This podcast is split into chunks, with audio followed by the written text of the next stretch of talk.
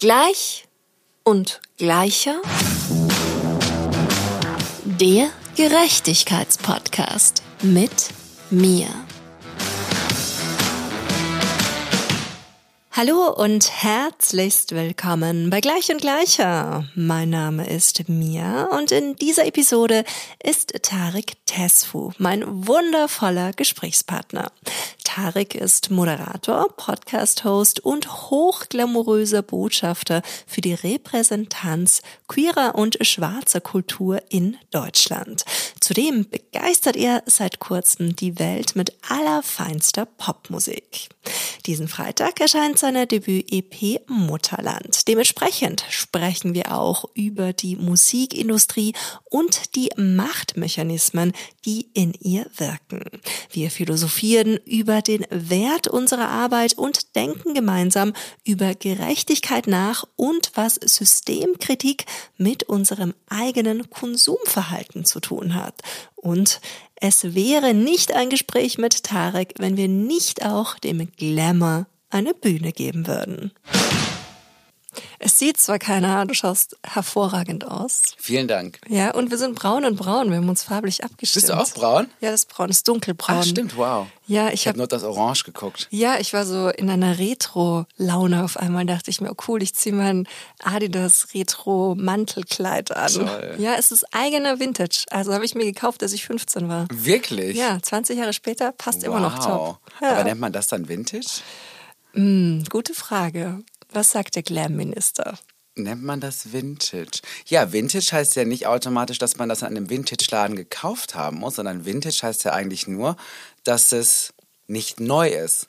Und Ja. wenn du das mit 15 gekauft hast, was ja zehn Jahre höchstens her ist, So ist dann würde ich sagen, und es hat dann auch so was Epochenmäßiges. Es ist ja, Ja. dann quasi so, wann war das? So Nullermäßig? Genau. Ja, dann ist es auf jeden Fall Vintage, Ja. würde ich sagen. Ja, ich finde auch. Also das ist ja auch der Grund, warum hier so viel Zeug hängt, weil ich einfach nicht aussortiere. Du bist wirklich hier auch im Paillettentraum, ne? Ja, im Paillettentraum und auch so generell, du kannst halt aus dem Vollen schöpfen. Ich ziehe mich Aber auch teilweise wirklich? so dreimal um am Tag einfach, Musst du auch ich, bei den ganzen Ja, Klamotten. das komme ich nicht durch in dem Leben.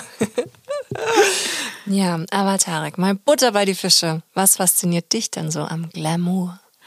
Ich mag ähm, Glamour auf der einen Seite, weil Glamour etwas ist, was man tragen kann. Also man kann sich glamourös kleiden, man kann sich glamourös schminken, man kann aber auch von außen vielleicht gar nicht glamourös wirken, aber so einen inneren Glamourfaktor, den man irgendwie immer in sich tragen sollte, nach außen strahlen. Und deswegen ist für mich auch Glamour alles. Also Glamour kann ähm, roter Teppich bedeuten, Glamour kann aber auch bedeuten, man zieht sich eine Jogginghose an und geht auf die Straße und fühlt sich halt einfach nach Glamour. Geil, ja voll. Also so eine Attitude eigentlich. Ja, ist eine viel mehr. Ja. Ja, ja. Ja, ich glaube nämlich auch, dass es gar nicht so viel mit dem Kleidungsstück an sich zu tun hat, sondern ganz viel mit der Haltung. Und Haltung ist äh, eine gute Überleitung für meine nächste Frage, nämlich was kann Glamour dann machen, um das Patriarchat ein bisschen zu entkräftigen? Also, ähm, wenn man äh, Glamour benutzen möchte gegen das Patriarchat, dann ähm, glaube ich, dass das Patriarchat uns ja oft vorschreibt, wie wir zu sein haben. Eine Frau hat dies zu tun, ein Mann hat das zu tun. Ähm, Im klassischen Patriarchat kommen eigentlich non-binäre Menschen oder auch Transmenschen fast gefühlt gar nicht vor. Und wenn sie vorkommen, dann werden sie oft ähm, pathologisiert, was menschenfeindlich und scheiße und daneben ist. Und ähm, Glam kann einfach helfen, einem die eigene Selbstsicherheit zu geben und zu sagen, natürlich gehöre ich hier hin, natürlich habe ich hier meinen Platz ähm, und natürlich sollte niemand mich scheiße verhalten, also mir gegenüber sich scheiße verhalten, nur weil ich, keine Ahnung, schwarz, trans, non-binary, eine Frau oder was auch immer bin. Und ähm, da kann Glam auch so ein Schutzschild sein, ein Schutzschild gegen das Patriarchat. Und hast du so einen, einen Trick? Hast du diesen Glamour immer in dir? Oder gibt es auch so Momente, wo, wo du den nicht so spürst? Und was machst du, falls es so sein sollte, um den Glamour-Faktor in dir wiederzuerwecken? Also natürlich fühlt man sich nicht jeden Tag nach Glamour. Ähm, manchmal kann es dann halt helfen, sich einfach glamourös zu kleiden. Dann kann vielleicht so der innere Glamour auch herauskommen. Aber natürlich ist es auch total fein, wenn es äh, Tage, Momente, Wochen auch manchmal gibt, wo man sich einfach alles andere als ähm, glamourös fühlt. Und ähm, ich mag auch diese, diese Phasen, weil oft sind das auch eher Phasen der Ruhe wo man so ein bisschen sich auch ähm, besinnt. Ähm, und das sind aber auch oft ganz, ganz positive Phasen, weil das auch Phasen sind, ähm, wo man wieder Energie tanken kann. Ähm, und ich liebe es aber natürlich auch einfach nur unglamourös in der Ecke zu liegen. Ich glaube, meine Lieblingsbeschäftigung ist tatsächlich einfach nur zu Netflixen und einfach nur Serien einfach durchzuschauen. Also wenn es einen Eintrag im Guinness Buch der Rekorde für Serien gucken gäbe, hätte ich den, glaube ich. Ich schaue so viel Serien.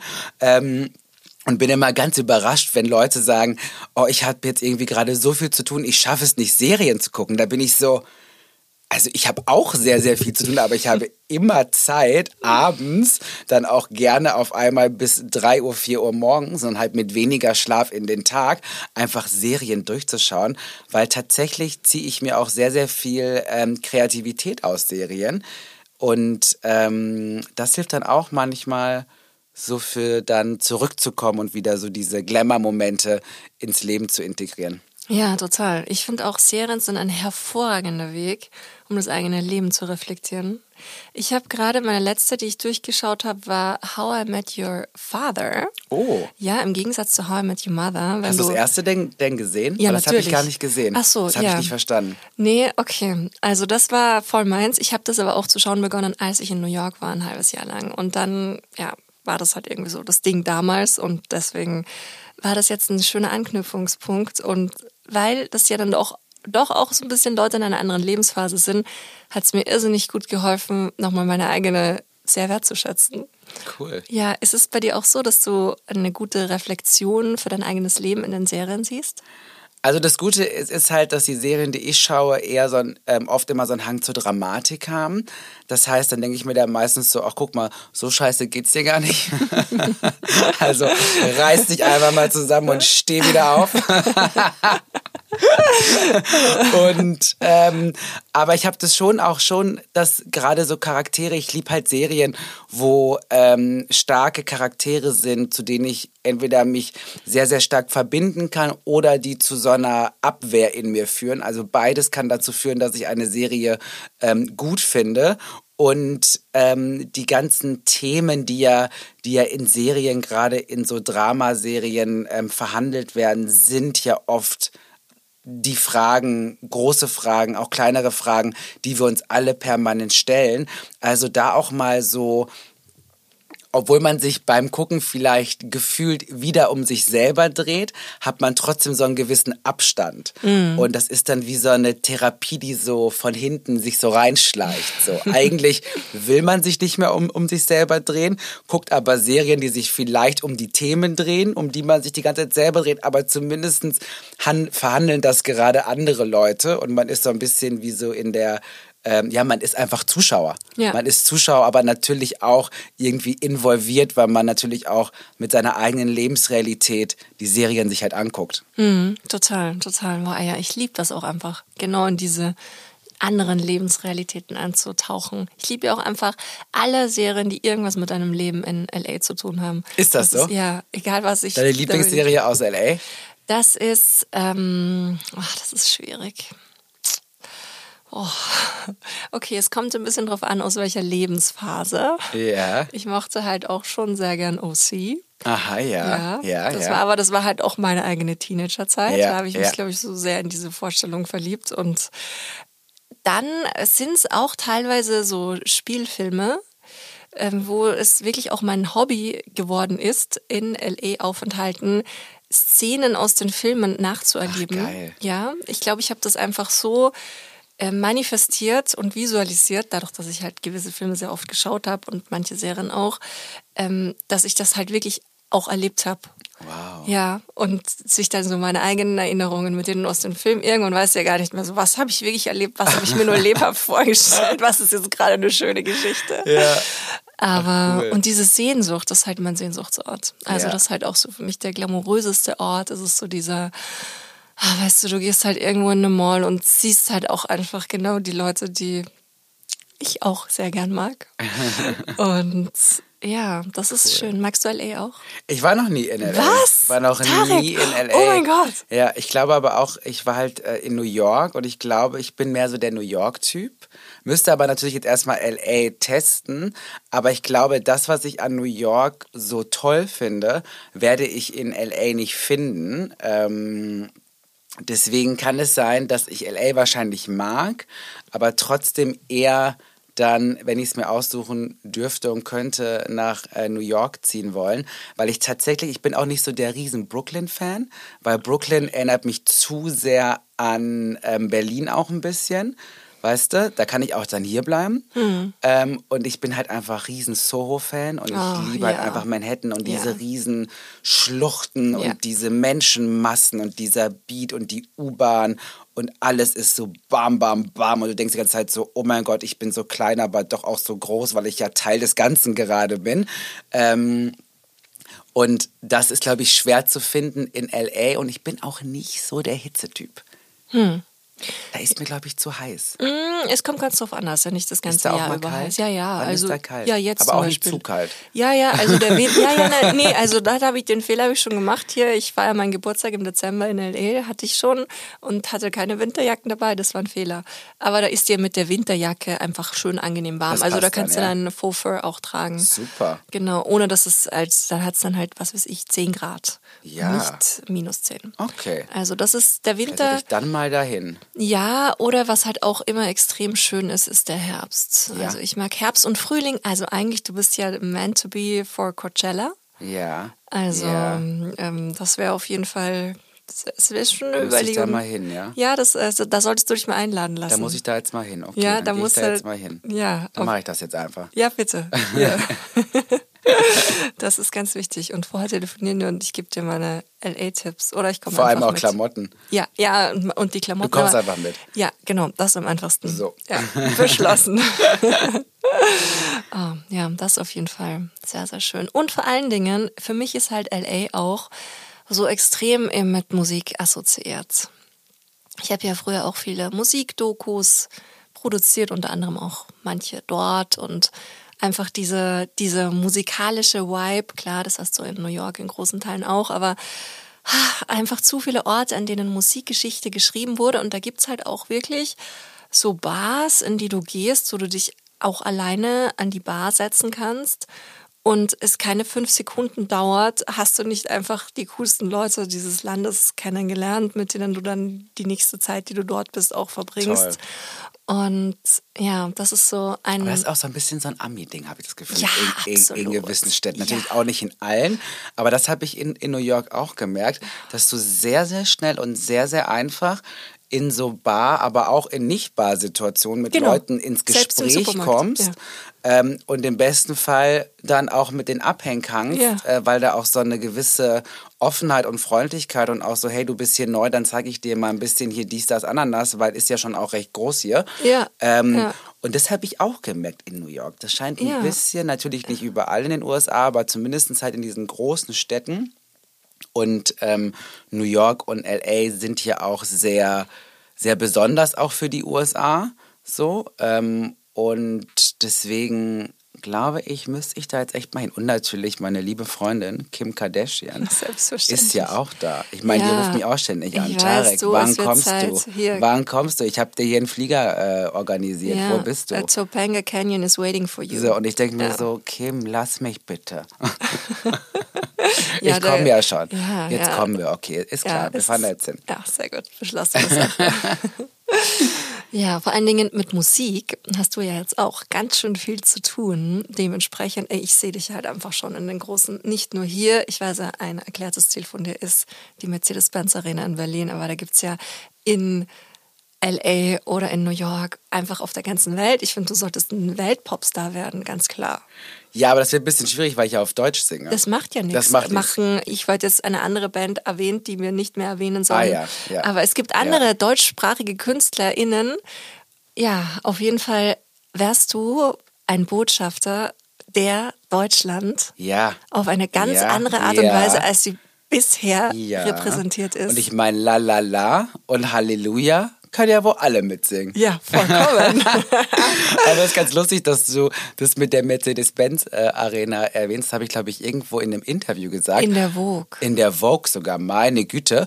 Ähm, und äh, witzigerweise, mittlerweile ist ja auch so ein bisschen Realitätscheck angekommen. Du, ich bin froh, wenn nächstes Jahr vielleicht mal so 300 Leute auf ein Konzertchen von, von mir kommen. Deswegen die, die Mercedes-Benz-Arena fühlt sich sehr, sehr, sehr, sehr, sehr, sehr weit weg an. Was aber nicht sein, was aber nicht heißt, dass es niemals passieren kann. Es ist ja auch ein Traum. Aber ähm, ich merke schon, es ist gar nicht so einfach, die Leute, auch die, die mir folgen, davon zu überzeugen, dass sie auch Lust haben, jetzt meine Musik zu hören. Das habe ich mir nicht komplett einfach vorgestellt. Ich muss aber ganz ehrlich sagen, rückblickend, aber auch erst ne, nach zwei Singeln, also auch mal jetzt mal ne, Piano Tarek, aber jetzt schon mal um so einen kleinen, so einen kleinen, wie sagt man, mal in die Analyse zu gehen, muss ich sagen, das habe ich mir zum, ich habe es mir nicht leicht, aber leichter vorgestellt. Und ich glaube, das ist ganz wichtig, dass du diese Vorstellung am Anfang hattest, weil sonst hättest du vielleicht auch gar nicht diesen wichtigen Schritt gewagt. Auf gar keinen Fall. Hätte Ja. ich gewusst, dass ich so viel Geld ausgebe und am Ende des Tages das herausbekomme, muss ich sagen, hätte ich es wahrscheinlich zumindest anders gemacht oder halt vielleicht auch gar nicht gemacht. Deswegen toll, toll, toll. Und ein Hoch an die Naivität und an das, ähm, an die Kunst träumen zu können und sich selber auch natürlich auch erstmal auf ein höheres Podest zu stellen, um einfach auch zu sagen, hey Leute, das ist das, was ich jetzt mache und das ist toll. Ähm, und da merkt man aber so mit der Zeit, huiuiui, da muss man noch mal ein bisschen so nach dem Output an Ressourcen und aber auch äh, geldtechnisch gucken. Aber ähm, am Ende des Tages bin ich natürlich sehr, sehr froh, dass ich es gemacht habe, weil ich es einfach schon seit Ewigkeiten gefühlt machen wollte und ähm, es jetzt einfach mache. Und ich glaube, was man vergisst, und da bin ich auch ganz, ganz schlecht drin. Ich weiß nicht, wie gut du darin bist, aber ich bin ganz, ganz schlecht darin zu merken oder auch zu realisieren, dass ich habe eine Single veröffentlicht. Ich habe danach eine zweite veröffentlicht. Unabhängig davon, ob das jetzt viele oder wenig Leute hören, habe ich es getan. Ich habe zwei Videos produziert und ich veröffentliche jetzt bald meine eigene EP. Also alles, was ich mir vorgenommen habe, ist jetzt tatsächlich da. Und das auch mal wertzuschätzen, fällt mir oft sehr, sehr schwer. Ja, mir geht's da genauso. Und es ist so, so wichtig, dass wir uns das vor Augen halten und uns einfach mal selber dafür auf die Schulter klopfen Oder? und uns appreciaten.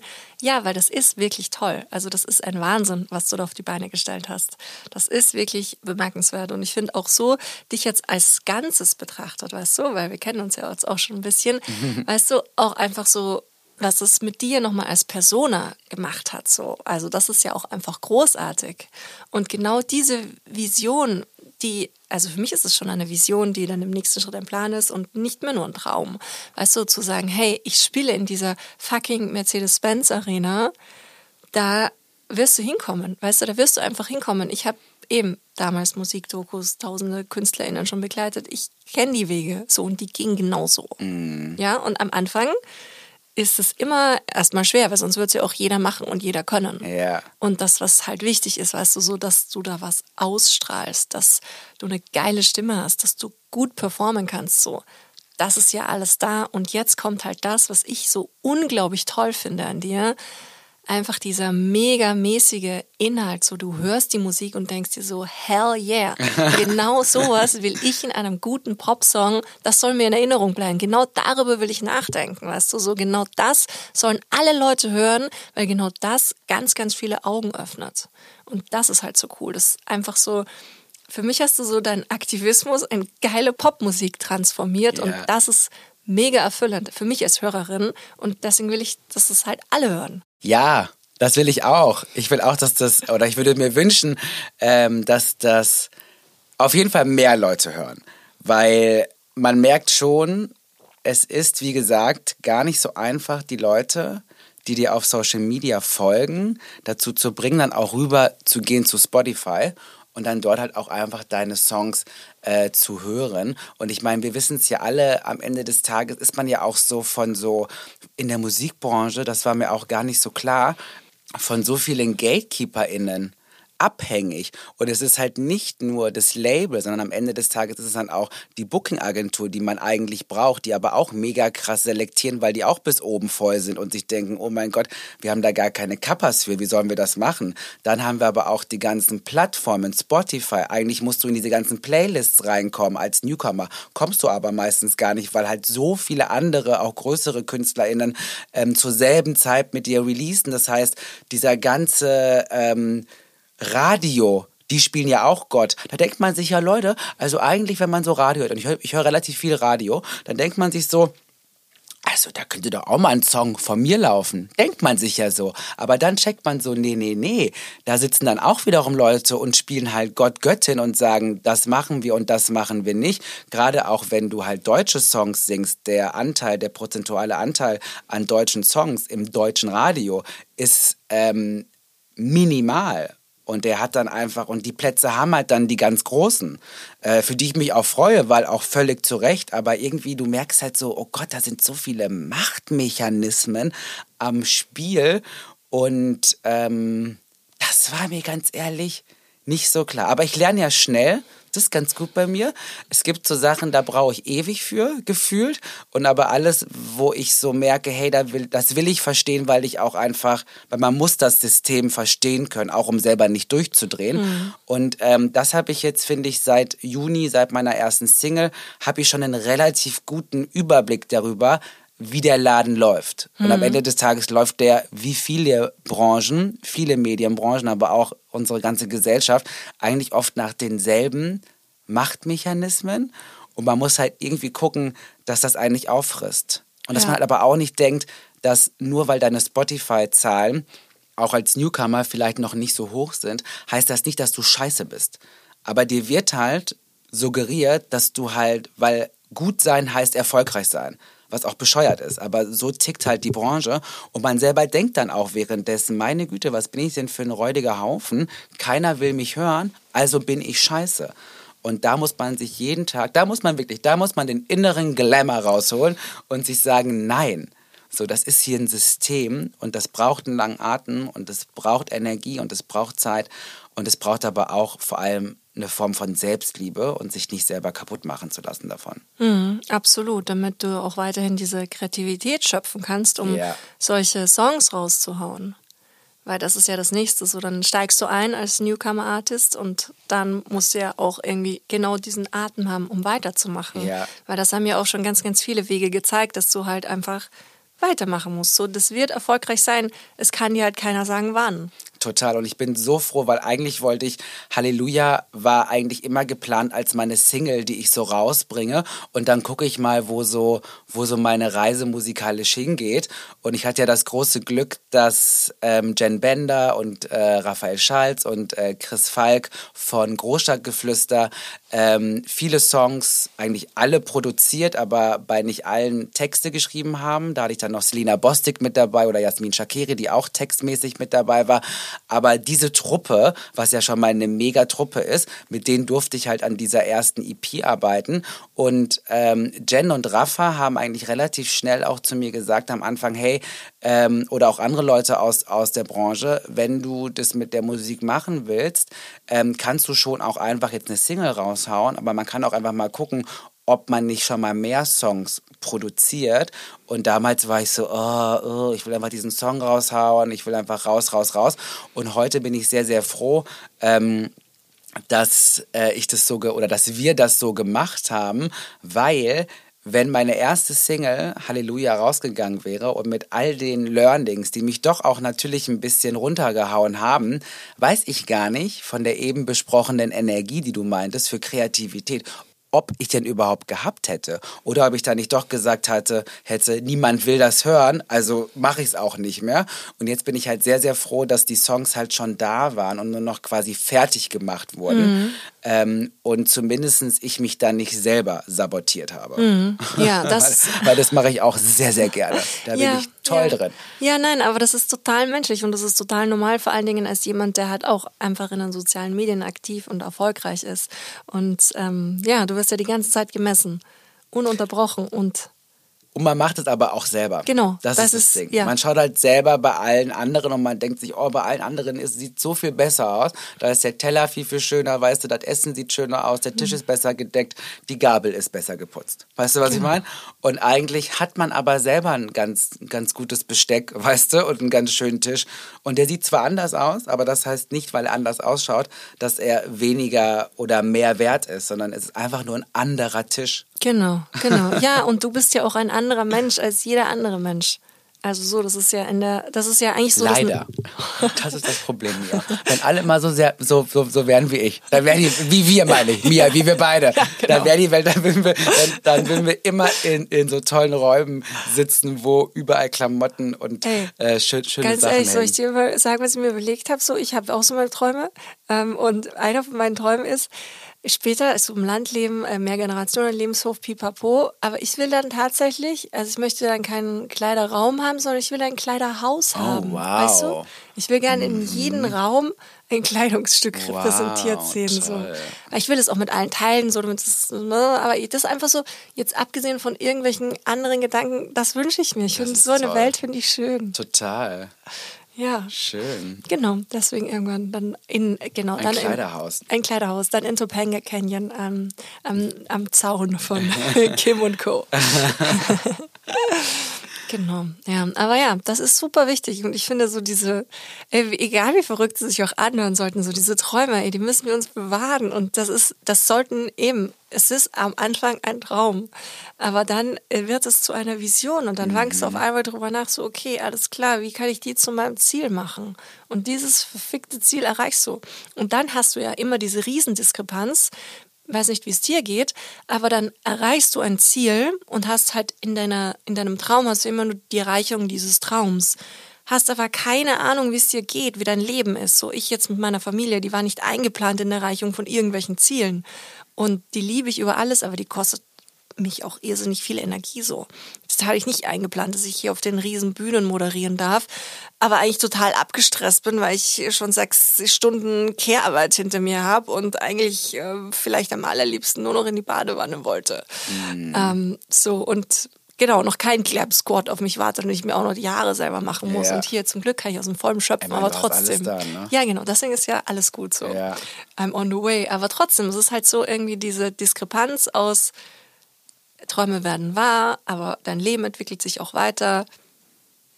Plus, du hast ein gewisses Bewusstsein dafür, was du ja auch hast, als Mensch, der den Mund aufmacht und reflektiert ist, dafür, dass halt so dieses ganze System, in dem wir leben, aus so vielen Ungerechtigkeiten sich auch immer wieder nähert und so du immer wieder weitermachst und genau diesen kreativen Input hast und nützt und diese Flamme weiter leuchtet. Ja, am Ende des Tages glaube ich, was ich jetzt so auch für, für mich gelernt habe, ist so, und das gelingt mir natürlich nicht, aber wirklich anfangen, die Dinge zu tun, weil man sie selber machen möchte und weil sie einen selber glücklich machen und äh, mit Freude und guten Gefühlen, ähm, dass man das irgendwie als sich für egal was man macht, als Ziel setzt. Und natürlich ist man davon abhängig, gerade wenn man halt dann Musik macht oder irgendwie mit einem Output nach draußen geht, egal was es ist, dass da auch irgendwie ein Feedback von kommt. Aber am Ende des Tages sollte jedem Menschen das eigene Feedback erstmal reichen, weil dann geht man auch ein bisschen erwartungsoffener an gewisse Dinge heran. Und ähm, ich glaube, da, das ist halt so irgendwie, ich krieg's auch nicht so gut hin, aber das ist etwas, was ich mir so wünschen würde.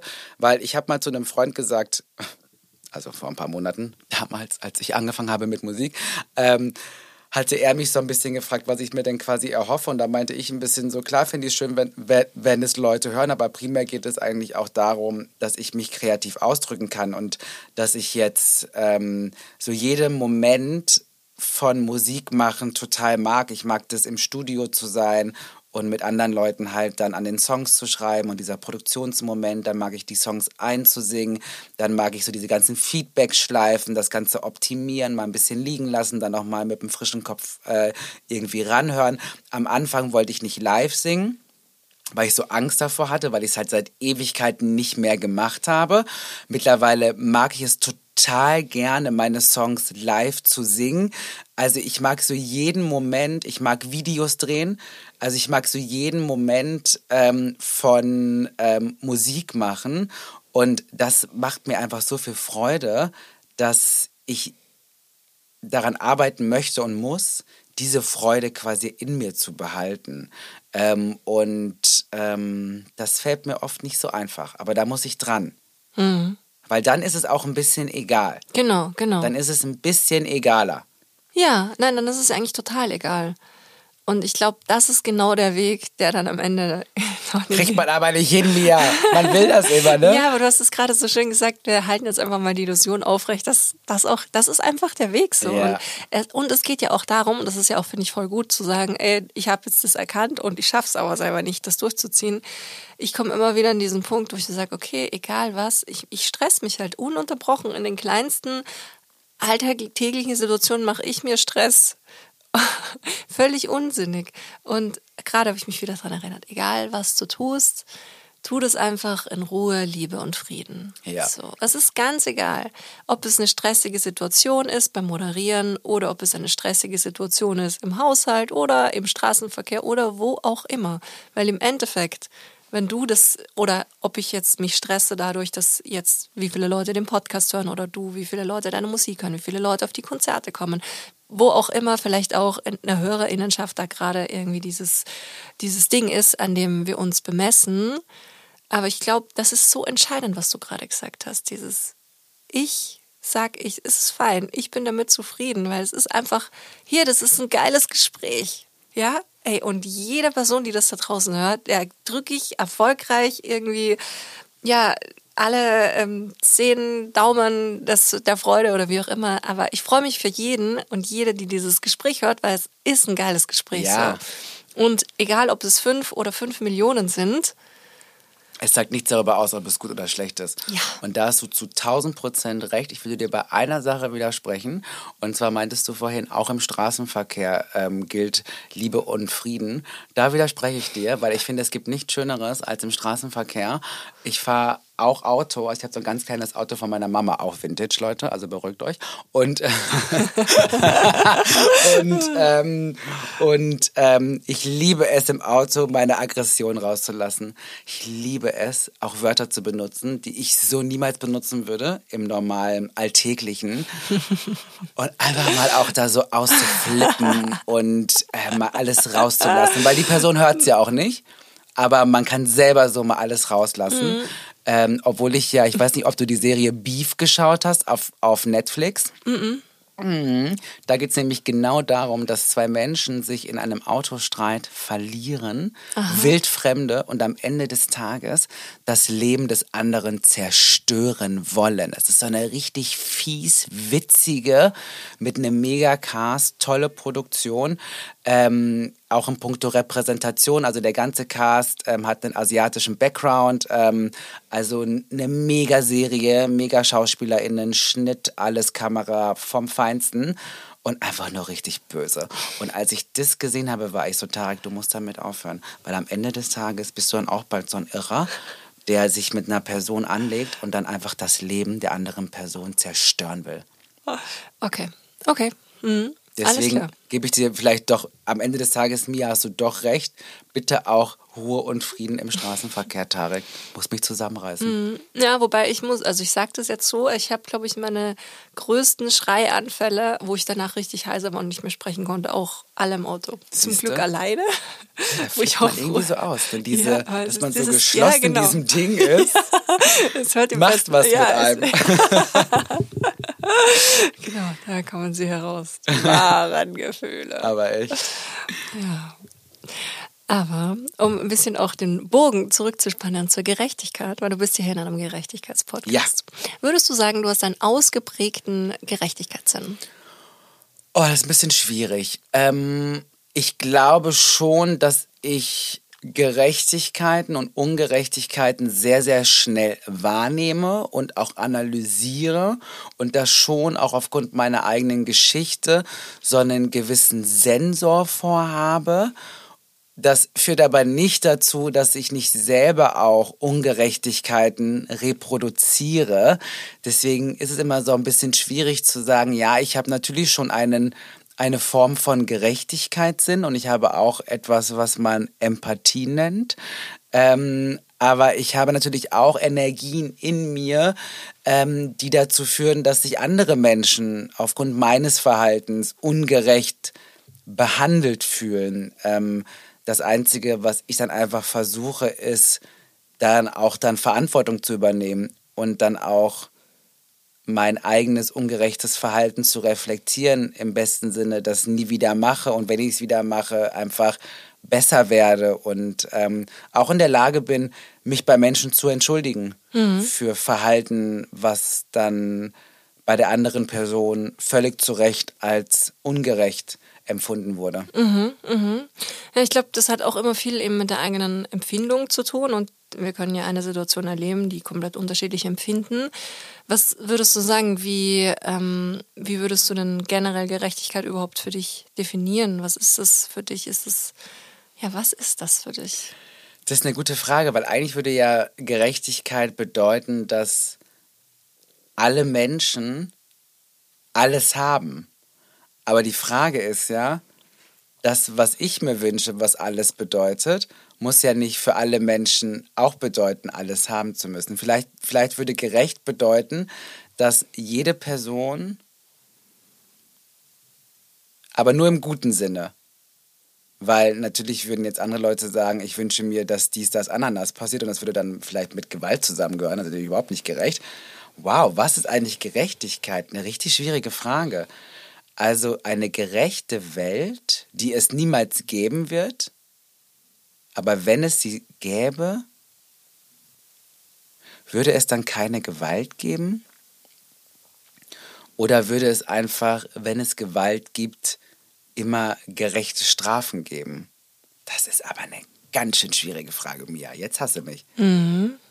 Ja, ich finde auch, das ist so ein richtiges Thema, in dem du dich total verlieren kannst. Und vor allen Dingen, was ich halt richtig wichtig finde, das, was du gerade machst, darüber nachzudenken. Weißt du so? Dir diese Frage zu stellen, weil es ist ja total essentiell auch für unsere Gesellschaft, dass wir so einen Wertekomplex haben, ja. wo wir einmal uns darüber Gedanken gemacht haben, was bedeutet Gerechtigkeit für mich? Vielleicht auch reinspüren, okay, was löst jetzt der Begriff in mir aus? Bin ich, sehe ich mich selber mehr in der Opferrolle? Oder bin ich vielleicht die Person, die Ungerechtigkeiten verursacht? Oder eben ist das für mich sind es für mich die Menschen? Ist es eine mhm. bedürfnisorientierte Gerechtigkeit? Ist es aber vielleicht auch mehr als nur die Menschheit? Ist es dann auch, sind es auch andere Lebewesen, die gerecht behandelt werden sollten? Weil wenn man sich das alles, diese ganzen Ebenen so alle durchdekliniert, also das kann ich schon mal so ein bisschen vorne wegnehmen. Ähm, das, was hier so bisher ähm, der Konsens in all den zahlreichen Gesprächen über Gerechtigkeit war, die ich geführt habe, dass egal wie privilegiert, also selbst alte weiße hetero cis Männer erleben Ungerechtigkeiten. Und eben je älter sie werden, desto mehr sind sie von Ageism betroffen. Mhm. betroffen. Und ja, so, die Liste ist unendlich. Also so dieses Narrativ, am eigenen Leib Ungerechtigkeit zu erleben, das verbindet uns alle. Und auch die Erkenntnis, dass vielleicht das eigene Umfeld nie zu 100% gerecht sein kann. Ja. Aber dann immer wieder die entscheidende Frage, muss das so bleiben? Das ist eine sehr gute Frage auch. Ich glaube, also, hm, die Frage ist ja auch, ob in einem kapitalistischen System Gerechtigkeit überhaupt möglich ist. Weil natürlich habe ich jetzt, als du mich gefragt hast, ähm, was ist Gerechtigkeit und bist du auch mal ungerecht, so nach dem Motto, da bin ich ja selber drauf gekommen, aber ähm, als du mir die Frage gestellt hast, habe ich ja nur daran gedacht, an mein näheres Umfeld. Aber sobald ich ja Essen kaufe, sobald ich mich in mein Auto setze, sobald ich ähm, Klamotten kaufe, sobald ich konsumiere, habe ich mich eigentlich dazu entschieden, oft ungerecht zu sein weil die ähm, Produktionen nicht fein genug sind, weil ähm, Menschen leiden, weil es auch gar keinen Sinn macht, dass im Supermarkt permanent ein Riesenangebot ist. Trotzdem bin ich ein großer Fan davon. Also weißt du, was ich meine? Das ist so, auch da entscheide ich mich ja im großen Ganzen, oh, dann bin ich aber ein sehr ungerechter Mensch, ja. Dann entscheide ich mich ganz schön oft für die Ungerechtigkeit, weil sie auch so weit weg ist. Genau, sie ist weit weg und das ist jetzt halt schon einmal wichtig. Oh Gott, Michael. Ich bin ein ungerechter Mensch, es ist so. Bisschen, ne? Aber das Ding ist halt. Aber ganz süß. Süß bist du trotzdem. das Wichtige ist, finde ich, halt einfach, weißt du, es ist ja okay, weil wir haben, oder ist es okay, keine Ahnung, ich bin nicht die Person, die das beurteilen darf. Du kannst es für dich beurteilen. So, wo setzt du den Maßstab an? Und ich hadere mit mir ständig auch die ganze Zeit, weil das kann ich auch schon mal vorne wegnehmen. Ich bin auch nicht perfekt und ich bin auch nicht in jeder Entscheidung gerecht. Ich ernähre mich vegan und saisonal und regional und versuche sehr, sehr, sehr, sehr strikt bei nachhaltig und fairer produzierter Mode zu sein.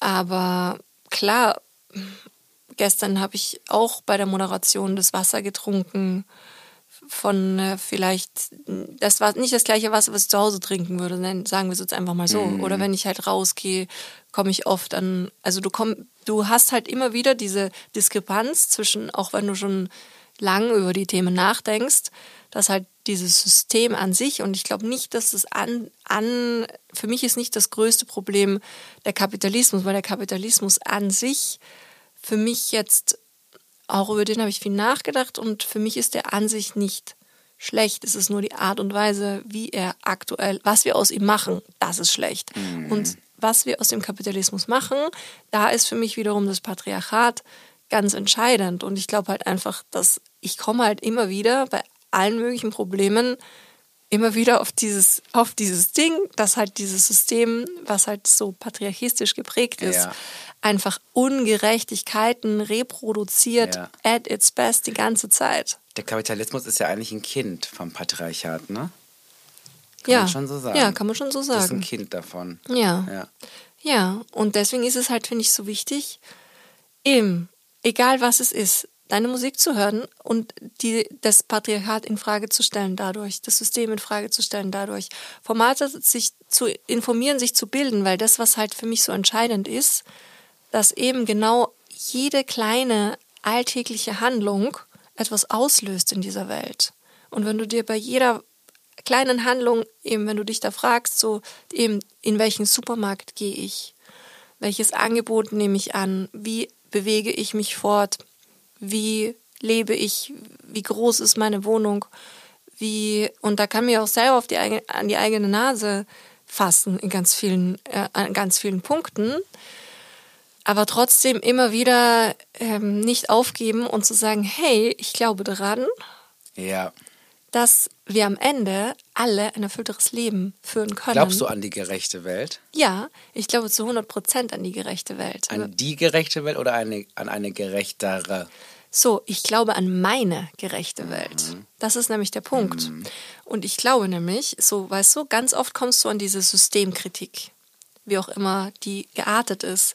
Und im Endeffekt, denke ich, ist der Schlüssel dafür, einfach eine eigene gerechte Welt zu schaffen. Weißt du?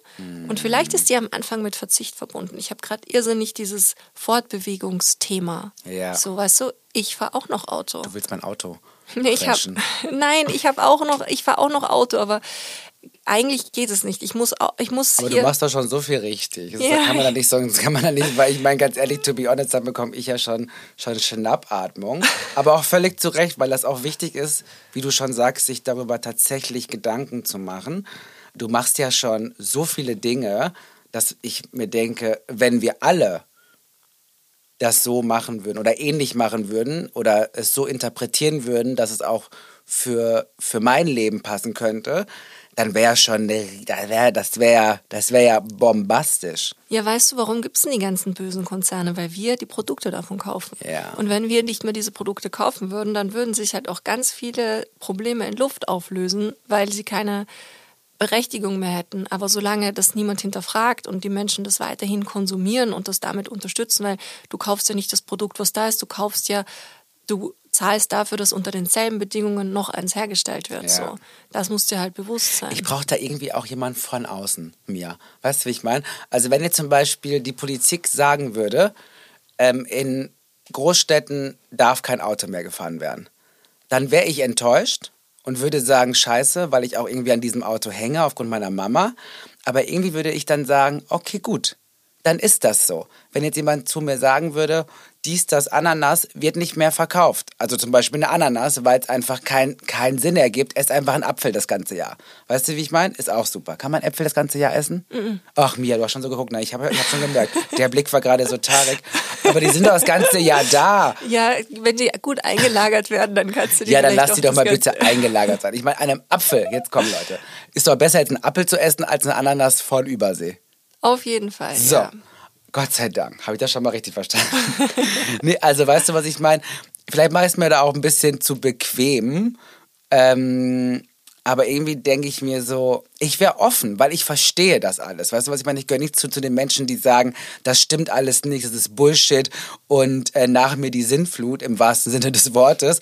So, sondern ich checke das alles und ich äh, weiß darum, ich weiß gar nicht, ob es manchmal dann schlimmer ist, was, ob, ob ich nicht der wirkliche Räudige unter den Ganzen bin. Weil, weißt du, weil, weil die Leute, die es halt nicht checken wollen oder können und einfach weitermachen, da denke ich mir so, okay, vielleicht könnt und wollt ihr es wirklich nicht verstehen aus den unterschiedlichsten Gründen.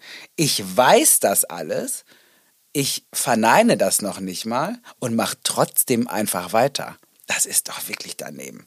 Leute, es ist jetzt wirklich so, ich gehöre zu den Top 10 der ungerechtigsten Menschen auf der ganzen Welt. Das kannst du nicht sagen. Ich weiß es nicht. Mia, bringst mich hier auf Gedanken. Ja, aber das Ding ist halt, weißt du, ich kann jetzt halt nur sagen, mein 20-Jähriges oder meine ganzen 20er, die waren mega unbekümmert und unbeschwert dahingehend, dass ich halt dieses Bewusstsein, was ich heute habe, in keinster Art und Weise hatte, weißt du, so null. Mir war gar nicht bewusst, dass ich ein CO2, ich wusste nicht, was ein CO2-Abdruck ist. Weißt du, so. Gab's ja auch damals gar nicht. Nee. Das gab's ja damals Weißt du, nicht. so, ich fand es halt cool. Also mir war das wichtig, eine goldene Karte von einer Fluggesellschaft zu haben, weil ich so viel durch die Welt geflogen So. bin. So, das war ein cooles Statussymbol. Mhm. Ähm, jetzt gibt's Flight Shaming. Und ähm, ich kann nur sagen, aus eigener Erfahrung, und deswegen glaube ich halt auch, egal an welch, wo du bist, es ist wichtig, dass du dich auf die Reise begeben hast. Und die Reise fängt damit an, dass du dir über Dinge bewusst wirst. Und ich kann nur sagen, vielleicht waren für mich am Anfang auch gewisse Dinge ein Verzicht oder haben mich vor unlösbare Herausforderungen gestellt, weil ich mir gedacht habe, okay, fuck ja, und was soll ich, wie kann ich, will das ganze Jahr über XYZ essen. Jetzt aber, das ist ein Prozess. Jetzt ernähre ich mich eben regional und saisonal und pflanzlich und es fehlt mir nichts, weil du genau zu der Jahreszeit in genau den Lebensmitteln, die vor deiner Haustür wachsen, genau die Inhaltsstoffe findet, die dieser Körper braucht. Und klar musst du dich erstmal damit beschäftigen und wissen, wann was wo geerntet wird und wo du die Dinge auch herkriegst, dass die unter fairen Bedingungen vor deiner Haustür im besten Fall ähm, hergestellt werden. Und da musst du dann vielleicht mal dir die Mühe machen, hier, unser Kiez, gehst auf den Markt, laberst ein bisschen mit den Leuten, fragst die, wo, ich weiß jetzt vielleicht kochen oder so, keine Ahnung, aber ähm, Da fängt's an, ne? wo, wo da, aber es gibt auch Restaurants, weißt du, es gibt auch Restaurants, wo ich sage, so, die kochen so, wie ich zu Hause kochen würde. So. Die sind Zero Waste, die sind eben komplett pflanzlich, die retten Lebensmittel und so. Das, es gibt für alles eine Lösung, weißt du.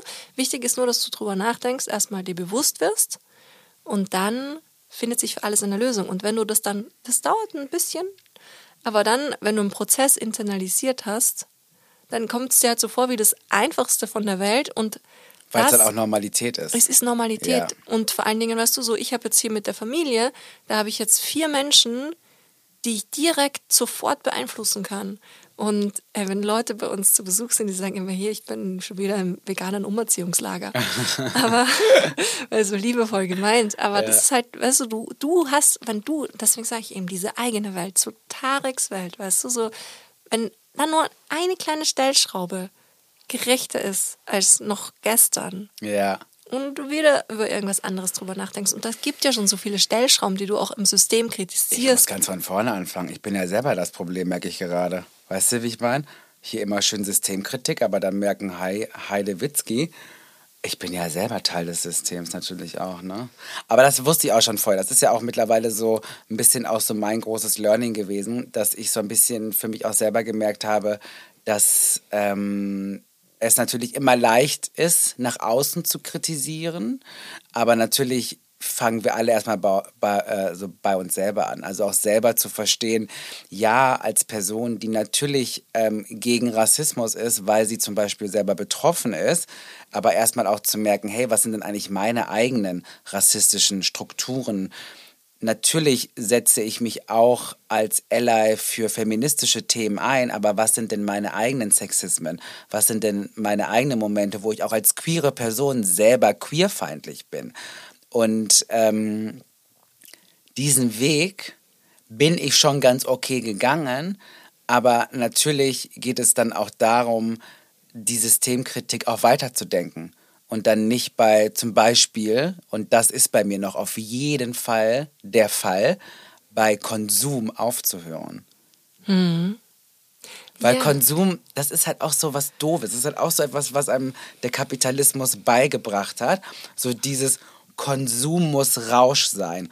Konsum darf nicht Nachdenken sein. Konsum läuft es passiert einfach so. Und alles, was du halt sagst, was zu 100% richtig ist, hat ja auch äh, zumindest zu Beginn eine gewisse Reglementierung. Und das auszuhalten für den Moment, um dann zu merken, oh wow, das vermeintliche Limitieren ist eigentlich eine Freiheit für viel, viel mehr Menschen als nur für mich selber, was ja mega ist. Aber das erstmal auszuhalten, wenn einem eigentlich beigebracht wurde, dass Konsum halt einfach ist, nehmen, nehmen, nehmen, machen, machen, machen. Und immer mehr, mehr, mehr, mehr, mehr, weil du hast ja mehr, nie genug. Mehr, mehr. Weißt du, ich kann mir auch, ich könnte mir theoretisch, ich könnte auch sofort wieder losrennen und mir 100 neue Paillettenjacken kaufen Oder? und ich hätte immer noch nicht genug davon. Ich habe auch nicht genug. Äh, es, das ist, du hast einfach grundsätzlich, ich glaube, das Man ist. Man hat halt schon fast eigentlich alles, ne? Und man ja, braucht auch gar nicht so viel. Na und ja, überhaupt nicht so. Und das ist ja auch, ich weiß nicht, ich bin da, da habe ich schon auch so eine große Diskrepanz. Aber was ich dir nur aus eigener Erfahrung sagen kann, wenn du halt einmal so diese Werte für dich definiert hast und einigermaßen dich daran haltest, wenn du dann aber etwas findest, was diesem Wertekomplex entspricht, dann ist dieses, diese Freude, das dann kaufen zu können, weil es ist im Zweifelsfall auch zehnmal so teuer wie das, was du dir früher in Masse gekauft hast. Aber dadurch, dass du dir die Masse nicht mehr konsumierst, hast du dann auch mehr Geld für nachhaltige, teurere Sachen. Mhm. Dann ist diese Freude, ist halt einfach, das schlagt jeden Fast-Fashion-Shopping-Rausch. Ist das so? Ja, das kann ich dir aus eigener Erfahrung sagen. Oh, das muss ich mal ausprobieren. Ja. Weil ich bin ja wirklich Sammler. Ja, und du kannst halt einfach eben beginnen, diese Sachen zu sammeln, die dann deinem wie auch immer gearteten Wertekomplex entsprechen. Ja. Von nun den an. wir jetzt aber nochmal hinterfragen sollten. Den müssen wir hinterfragen. Den, den müssen wir zu 100 Prozent nochmal noch mal neu justieren. genau. Ich aber das ist ja wichtig. Das ja. ist ja wichtig. Und wie gesagt, also ähm, ich spreche da auch tatsächlich gerne auch offen drüber, wo halt so meine eigenen Momente sind ähm, wo ich selber halt noch so viel Nachholbedarf habe und auch noch einfach ähm, viel lernen muss und sollte. Aber das macht es ja auch irgendwie ein bisschen aus. Also niemand weiß alles und niemand ist ähm, sofort da, wo irgendwie so das komplette Potenzial ausgelebt werden kann, aber sich auf diese tatsächliche Reise zu begehen und aber auch erstmal so die eigene Fehlerhaftigkeit und auch die eigene Widersprüchlichkeit zu akzeptieren und, und erstmal anzunehmen.